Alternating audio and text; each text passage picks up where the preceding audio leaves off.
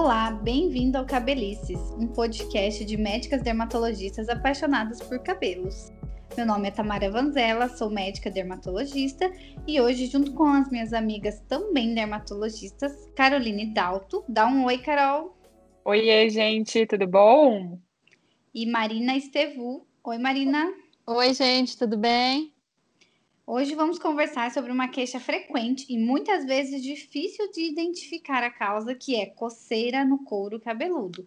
Quais são as causas de coceira na cabeça? Será que é só piolho ou o buraco é muito mais embaixo e existem outras causas?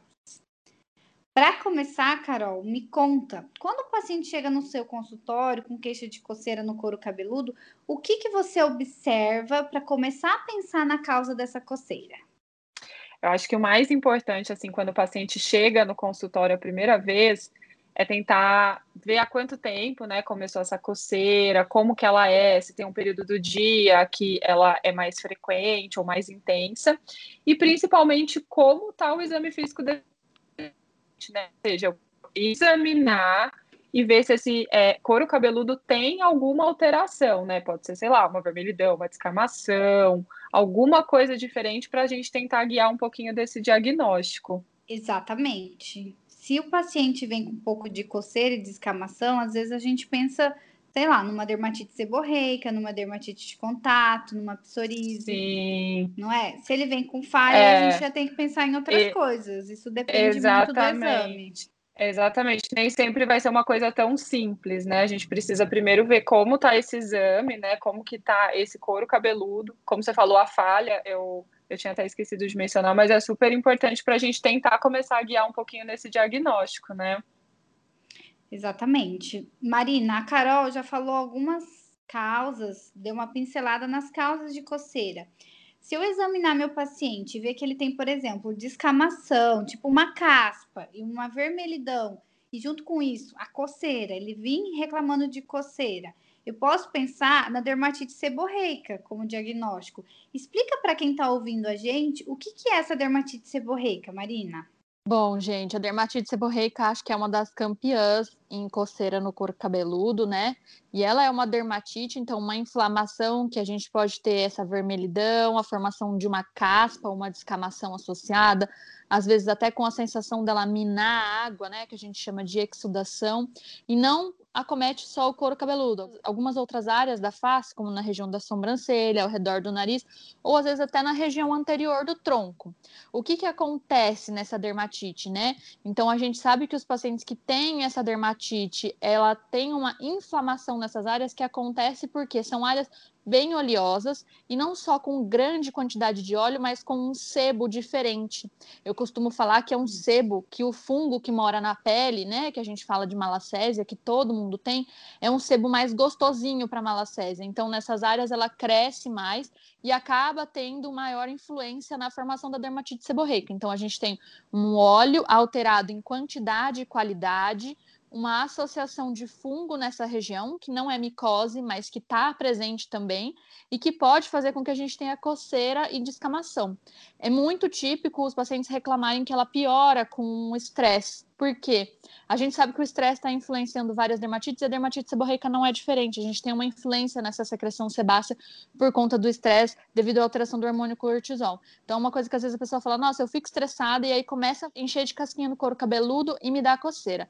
Essa é uma coisa que acontece muito e piora bastante no inverno, quando o paciente lava o cabelo com uma água mais quente ou se tem uma frequência de lavagem inadequada para a quantidade de óleo que o cabelo dela produz. Então, lava numa frequência inadequada, o cabelo fica mais oleoso. Uhum. É, é muito, muito, muito frequente. Eu vejo muito isso no meu consultório. É, é o que o paciente fala, ah, eu tô com caspa, eu tô com coceira. E aí a gente vai ver muitas vezes é a dermatite seborreica. Mas outra coisa que também pode ter coceira e essa descamação que o paciente acha que é descamação, fala como caspa, é a psoríase. O que, que é a psoríase, Marina? Como que a gente diferencia ela? Bom, vamos lá. Então, a psoríase, ela já foge da dermatite, né? Não é uma dermatite do couro cabeludo, apesar de, às vezes, clinicamente, quando eu olhar, ela poder ser parecida. Na psoríase, a gente tem uma inflamação mais importante. A descamação geralmente é uma descamação um pouco mais aderida, um pouco mais prateada, que quando se solta do couro cabeludo pode até sangrar, formar um orvalho sanguíneo que a gente chama. E como a dermatite, além do couro cabeludo, ela pode acontecer em outras áreas, mas em áreas diferentes. Geralmente pode acometer áreas do corpo, como por exemplo, cotovelo, joelhos, também pode ter uma piora com a questão emocional, então com o estresse, né? uhum, né? Mas uhum. a psoríase ela vai ter uma causa diferente, não é relacionada à oleosidade, não é relacionada a fungo. A gente acredita que tem um componente autoimune por trás da psoríase, tem muitos casos que são associados a casos de família, então a minha mãe tem psoríase e aí a pessoa desenvolve a psoríase também. Então ela é parecida, mas no exame clínico a gente consegue diferenciar uma da outra e fazer tratamentos específicos, porque a psoríase ela pode, além de ser uma doença de pele, que acomete a pele ou o couro cabeludo, uma doença que tem outras implicâncias né, sistêmicas que a gente fala, com acometimento de articulação, acometimento de é, alterações de exames de sangue, como diabetes, colesterol elevado, obesidade, hipertensão. Então, são diagnósticos diferentes e tratamentos diferentes que eu lembrei agora que às vezes o paciente que chega também com a dermatite seborreica, que além de descamação, às vezes eles se queixam de feridinhas. Isso. Não sei se, se acontece Sim. com vocês. E às vezes, quando você fala, ah, é dermatite seborreica, eles até falam, nossa, mas não é só descamação, não é só a caspa que dá. E eles, às vezes, a gente precisa explicar que pode também ter esse quadro de umas feridinhas, né? Como se fosse feridas, né? Acho que não tem um termo melhor. Tipo isso, exatamente, é. boa, verdade. É, às vezes eles chegam falando, é verdade. Então, isso é um diagnóstico, a gente tem que ter esse, esse diagnóstico para poder tratar. E aí a gente vê que coceira no couro cabeludo pode ser coisas muito mais sérias, desde uma caspa, uma dermatite, mas até uma psoríase, que pode ser algo mais sério, um tratamento até mesmo às vezes precisa de remédio, né, via oral. Agora sim, Carol, outra causa que me chama muita atenção, que eu acho muito interessante para quem está ouvindo pensar em quem tem coceira no couro cabeludo, é a dermatite de contato ou seja, uma alergia no couro cabeludo devido ao contato por algum produto ou algum material usado no dia a dia. E às vezes são coisas tão banais e tão básicas que a gente nem consegue perceber e aquilo fica sempre em contato com o couro cabeludo e levando a coceira. Explica pra gente que, quais são as principais coisas que podem levar à alergia e à coceira, que é para quem está ouvindo ficar atento e pensar se não está usando isso em casa. Sim, eu acho que é, essa dermatite de contato, né, como a Tamara falou, ela tanto pode ser irritativa, né? Às vezes, se o paciente teve um contato, por exemplo, fez uma escova progressiva, vamos supor, que ficou com o contato mais intenso daquele produto no couro cabeludo, ou mesmo desenvolveu uma alergia a alguma substância específica. E as causas mais comuns disso são principalmente as tinturas de cabelo, é, tem até alguns princípios específicos que causam se vocês quiserem, depois a gente até pode deixar descrito, porque são nomes estranhos. Alguns o, detergentes de shampoos, fragrância, conservante de shampoo, que tá, ah, na verdade, essas fragrâncias e conservantes que estão presentes em shampoo, condicionador, outros produtos capilares. E um negócio que eu vi num artigo que eu, assim, eu até fiquei um pouco surpresa o, dependendo do metal ou do material que é feito a escova de cabelo. Então, por Sim. exemplo, o paciente que tem alergia a níquel, que às vezes não consegue usar brinco ou tem alergia a botão da calça, pode, de repente, por conta de um níquel presente numa escova, desenvolver uma dermatite de contato. Eles citavam também borracha, plástico. Então, assim, às vezes a gente já culpa determinada coisa, né? Por exemplo, ah, foi a tinta do cabelo. E às vezes pode ser outra coisa que está presente no teu dia a dia ali e você nem sabe, nem percebe. E às vezes também são quadros bastante sintomáticos, né? Que os pacientes se queixam muito e precisa fazer toda uma investigação, com alergista, inclusive, para tentar determinar qual produto ou qual a substância que pode ser responsável. É, eu também fiquei chocada, porque a pessoa muitas vezes não vai nem saber que ela tem alergia a níquel e tá lá na escova, aquela escova com o cabinho com as cerdas de níquel causando a alergia. E aí tem muito paciente, muita gente que tem coceira a vida toda e não vai saber que é isso. Não então... vai saber. Exatamente. Níquel é um dos alérgenos bem complicados, né? Assim, para o paciente até se livrar Muito de comum, tudo. né? Muito uhum. comum. É muito então, comum eu... e pode estar na escova, então, né? Pois é, é difícil, né? É, tem por isso que tem que ter uma boa conversa com o seu médico. E eu falo, alergia, o paciente tem que ser detetive. Ele que tem que pensar em tudo que pode estar entrando em contato porque pode dar, pode dar e pode dar coceira. É, eu também falo sempre isso. E lembrar de uma máxima que às vezes os pacientes usam muito, mas doutor, eu sempre usei isso e eu nunca tive nada. É verdade. Gente, verdade. essa é a história mais comum da dermatite alérgica, de qualquer alergia. Geralmente ela acontece dessa forma. É algo que você usa há muito tempo e de repente o seu organismo parou de tolerar e desenvolveu alergia. Existem as alergias que a gente desenvolve no primeiro ou no segundo uso, né? Como um shampoo, etc. Mas às vezes ele vem depois de um longo tempo de uso. Então, mesmo aquela coisa que você usa muito, muito, muito tempo no cabelo e sempre deu certo, um dia, infelizmente, ela pode dar errado e começar a dar alergia sim. Verdade, super importante. É, em tintura a gente vê muito isso, né? Ah, não, mas eu uhum, uso há anos. Sim. Mas... Pode ser, ué né? Pode ser Certeza. como se fosse uma dose acumulativa, vamos dizer assim, né? E já que a gente está falando que é causas de coceira, me fala um pouco, Marina, sobre as micoses. Você falou da dermatite seborreica, que tinha um fungo. Agora vamos falar dos fungos que realmente fazem mal para o nosso cabelo. Eles existem principalmente nas crianças. É muito comum a gente ver quadro de micose de couro cabeludo em criança. Como que quem está ouvindo esse podcast pode desconfiar de que tem uma micose no couro cabeludo, Marina? Bom, é, então vamos primeiro explicar duas coisas. Todo mundo tem fungo no couro cabeludo e esse uhum. fungo não está lá causando micose. Boa. Em alguns momentos da uhum. vida, a gente pode adquirir outros fungos que a gente pode pegar de uma pessoa que tenha um fungo, vamos chamar de um fungo que cause micose ou patogênico, ou de um animal, e aí sim ele causar a doença no nosso couro cabeludo. Geralmente, além do paciente ter vermelhidão e descamação, esse fungo também pode destruir o cabelo. Então, geralmente o paciente apresenta falha naquela região, é um uhum. pelinho que vai ficando mais curtinho e que às vezes a pessoa dela encostar e puxar, solta o cabelinho com bastante facilidade. Pode acontecer geralmente em placas, então não é uma coisa por todo o couro cabeludo. Pode acontecer, mas geralmente ele vem como se fosse uma plaquinha.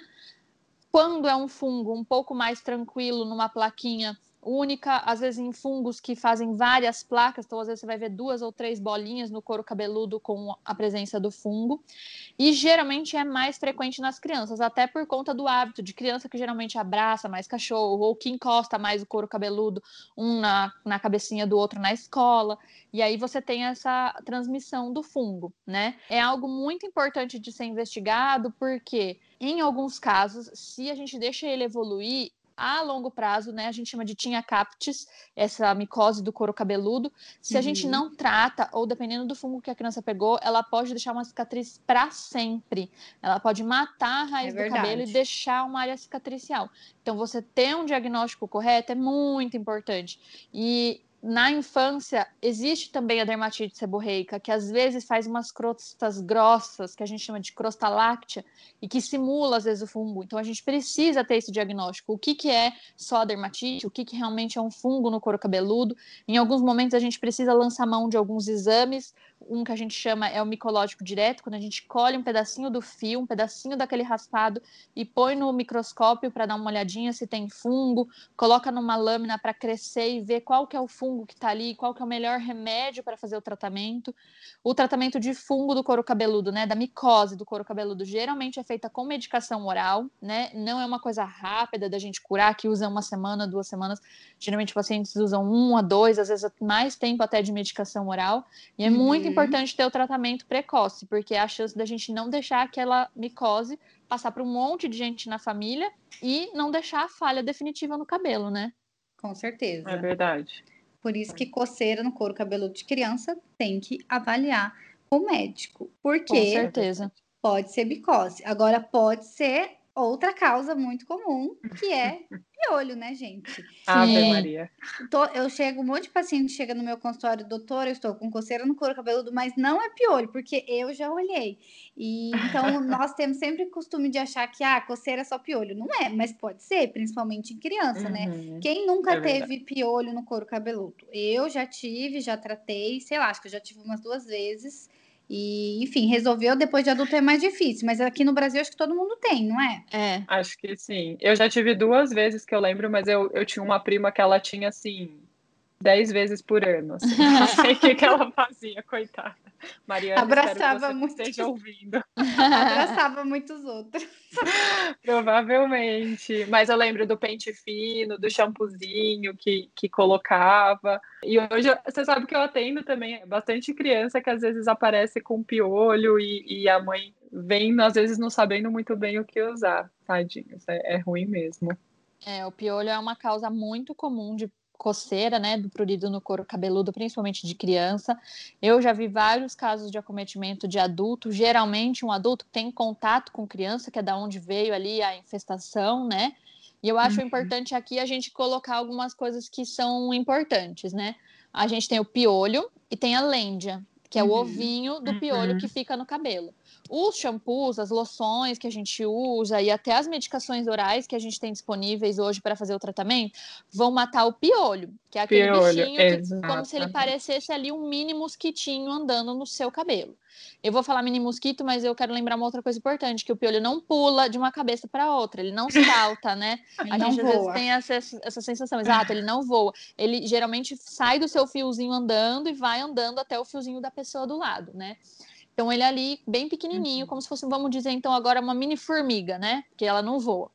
E aí a lêndia, ela precisa ser removida, que é aquele ovinho branco aderido no cabelo. Uhum. Porque se você não remover a lêndia, daqui uma semana aquela lêndia estoura, sai o piolho, né, o bichinho, e vai colocando mais um monte de ovinho e a gente não sai nunca do ciclo. Então o tratamento com o shampoo, loção, é tão importante quanto o pente fino. Apesar do pente fino ser um saco, ele é muito importante. É, e às vezes uma dica que eu é. dou é fazer o passar o pente fino da pessoa em cima de uma toalha escura que facilita para você ver os branquinhos das lêndias, é. mas tem que ter essa paciência de escovar o cabelo mesmo.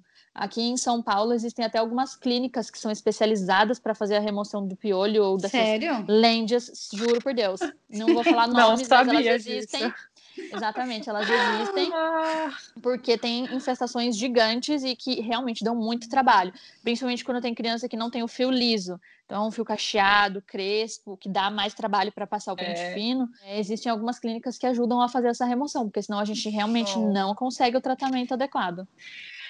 É, e acho que é até importante também para quem tem filho que teve diagnóstico de piolho, né? Tem que avisar a escola, os Sim, lugares que frequenta, verdade. tudo, né? Isso vale também para micose. Tem que avaliar cabelo. as outras crianças. Sim, Quando a gente detecta que o fungo importante. veio de. A gente tem alguns tipos de fungo que a gente faz o diagnóstico, e alguns a gente sabe que vieram de outros humanos, porque só habitam humanos. E aí, nesses casos, a gente sempre tem que avisar a escola, porque às vezes tem alguma criança que tem uma falinha bem pequenininha, e ela tá lá com o fungo bem pequenininho, quase não sentindo nada e transmitindo para outras crianças. Então, essas doenças que são transmissíveis, a micose de cabelo, piolho, é sempre muito importante avisar a escola para quem tiver contato procurar auxílio e tratar todo mundo junto, senão vira uma bola de neve que a gente não sai nunca, né? É, é verdade. Vivendo e aprendendo, né? Essa da clínica foi ótima.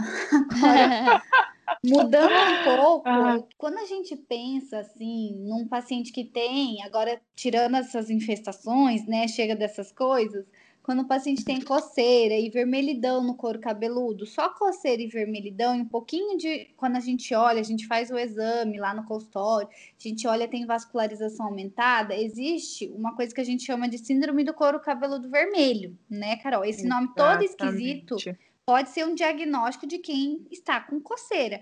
O que, que é isso? Para quem está ouvindo a gente, o que, que é isso, essa síndrome do couro cabeludo vermelho?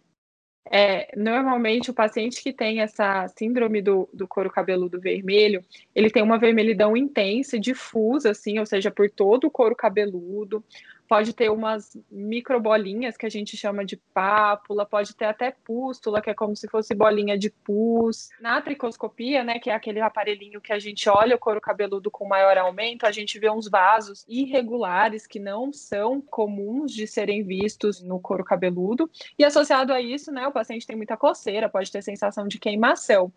A, essa síndrome do couro cabeludo vermelho, na verdade, ela é uma variante da rosácea, é. que é aquela rosácea que a gente tem, a gente não, né? Alguns pacientes têm no rosto, que também tem uma vermelhidão intensa, é, enfim, pode ser desencadeada por alguns fatores, mas essa rosácea ela pode se manifestar no couro cabeludo, às vezes só no couro cabeludo, e é um diagnóstico diferencial, né, para esses pacientes que chegam com uma coceira e uma vermelhidão muito intensa no couro cabeludo. E é, ela é bem específica, né? Porque ela não responde a qualquer tratamento, tem que ser um uhum. tratamento bem específico. Então, mais uma vez, é que a gente é falando da importância de ser avaliado por alguém que, por um profissional, por um tricologista, um dermatologista que realmente entenda do assunto. É, às vezes o paciente tem a rosácea do couro cabeludo e não tem a rosácea do rosto. Do rosto e às é. vezes essa rosácea do couro cabeludo é diagnosticada como uma dermatite seborreica. Muito e aí é, as pessoas entram com shampoos para dermatite que são né? agressivos, né? é, às vezes contém o ácido salicílico para ajudar na descamação, e a rosácea responde super mal, né? Não é adequada, e o paciente, Sim. na verdade, vai tendo piora do quadro, que é muito incômodo. Tem alguns pacientes que têm a rosácea do couro cabeludo, ela é um tratamento um pouquinho mais é, delicado e um diagnóstico diferencial, que geralmente precisa mesmo do médico especialista em cabelo para fazer a diferenciação com outras dermatites do couro cabeludo e fazer um tratamento adequado, que às vezes a gente trata de um jeito e na verdade ela vai piorar. Exatamente. É, é por isso a importância do especialista em cabelo. Mais que um dermatologista, esse diagnóstico às vezes exige um especialista em cabelo, né? É verdade. Agora, tem outras causas de queda de cabelo que muitas vezes não vem associado nem a vermelhão, nem a descamação, nem a infestação. Por exemplo, uma calvície. Muitas calvícies, eflúvios, que são quedas de cabelo, podem começar ou ter associado coceira no couro cabeludo, Sim. né?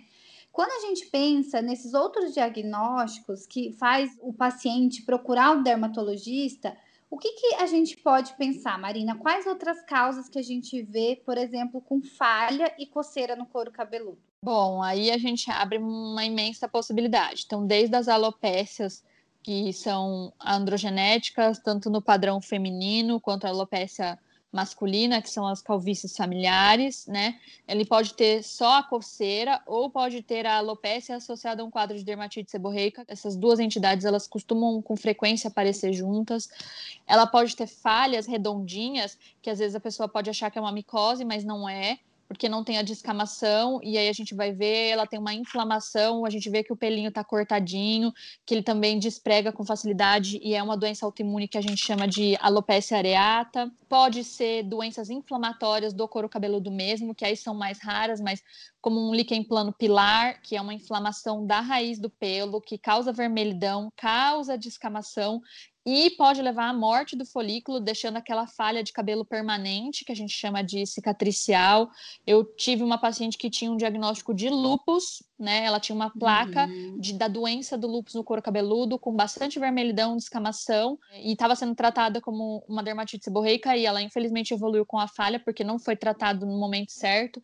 Então, também pode ter doença autoimune que causa lesão na pele e causa no couro cabeludo uma descamação, uma vermelhidão. E a diferença de uma doença para outra, a gente vai conseguir ver principalmente na tricoscopia, é colocar aquele nosso aparelhinho ali que vai aumentar como se fosse um microscópio, e eu vou ver, poxa, essa descamaçãozinha tá pegando bem em volta do folículo, em volta do folículo tá com o vasinho dilatado, ele tá mais tortinho, ele tá parecendo mais um U, ele tá parecendo mais uma vírgula, é, tá bem localizado, tem área que tem descamação, tem área que não tem ou não, tudo tá vermelho, tudo não tá vermelho. Uhum. São muitos detalhes que a gente vê nesse exame físico com a tricoscopia e consegue diferenciar e fazer o tratamento melhor para dar tempo de, no caso da, da descamação ser causada por uma doença cicatricial, salvar aquele cabelo e o paciente não ficar com a falha definitiva. É, por isso que é importante procurar especialista novamente. É. Em alguns casos, a gente precisa biopsiar o couro cabeludo. Às vezes a gente Sim. vê que tem algumas coisas que, olha, parece com isso, parece com aquilo, mas não dá para ter certeza, né? O líquen plano, por exemplo, pilar com uma doença de lupus, né? Com o lupus do couro cabeludo. A gente precisa da biópsia, ela vai ser fundamental. Exatamente. Por isso que tem que procurar o especialista. E existem outras causas que não têm a ver com o couro cabeludo. Muitas vezes a coceira pode ser uma ansiedade, algum distúrbio emocional, não é mesmo, Carol? Sim, sim. É, existem outras causas, inclusive, que a gente fala sistêmicas, né? Que são doenças internas que pode estar relacionado. Então, a gente sabe, por exemplo, pacientes que têm diabetes, hipo, hipertireoidismo, às vezes alguma alteração do fígado. Assim, não é muito comum, mas tem pacientes que às vezes tem uma neoplasia, um câncer, por exemplo, e evolui com uma coceira. Algumas doenças reumatológicas, por exemplo, a dermatomiosite, tem umas causas neuropáticas também de coceira no couro cabeludo. Então, por exemplo, o próprio diabetes evoluindo para uma alteração da inervação ali na região do couro cabeludo, pacientes pós-AVC, ou que às vezes teve alguma alteração pós-cirúrgica. Eu tive uma paciente, inclusive, que eu lembro, ela teve um tumor, enfim, é, tinha feito quimioterapia, radioterapia, ela evoluiu com uma coceira assim que absurda no couro cabeludo, então são coisas para a gente ficar atento. E as emocionais, como você citou, são diagnósticos de exclusão, né? Tem algumas coisas às vezes nessa coceira que vai chamar a nossa atenção, mas via de regra a gente sempre vai investigar outras causas antes de bater o martelo que está relacionado às vezes com uma ansiedade ou com uma depressão, ou os pacientes que às vezes têm uhum. toque mas sempre vai ser um diagnóstico de exclusão, mas sim pode estar relacionado também a uma coceira no couro cabeludo, né? É, por isso que é importante prestar atenção nessa coceira, né? Não menosprezar esse sintoma, porque como a gente viu aqui, a coceira pode ser desde uma dermatite seborreica até alterações internas graves, então é importante prestar atenção nessa coceira, prestar atenção no que vem junto com ela e procurar o especialista. É, é isso, aí, meninas. Muito bem, eu adorei o nosso papo, foi super enriquecedor. A gente conseguiu abranger todas as causas. Eu acho que agora todo mundo que está com coceira vai ouvir esse podcast, pode querer identificar alguma e vai procurar um especialista para ver o que está acontecendo com o seu cabelo. Eu já vou me despedir aqui. Se alguém tiver alguma dúvida, pode ir no nosso Instagram, cabelicescast. Eu sou Tamara Vanzella, sou médica dermatologista. Meu CRM Paraná é 32053 e o meu RQ é 22212. O meu Instagram, para quem quiser curtir um pouco o universo de cabelos, é Tamara Vanzella Dermato. Um beijo, meninas. Um beijo para quem está ouvindo. Nos vemos no próximo podcast. Beijo, foi ótimo. Eu sou a Caroline Gonçalves Dalto, sou médica dermatologista. Meu CRM é 161568 e o meu RQ é 90067 para quem também quiser me seguir no Instagram, é caroline.dalto. É isso aí, pessoal. Muito obrigada por ter participado com a gente. O papo foi excelente. Eu sou Marina Estevô, CRM 162107, RQ 67744 e o meu Instagram, Dermato Marina Estevô. Até mais. Tchau.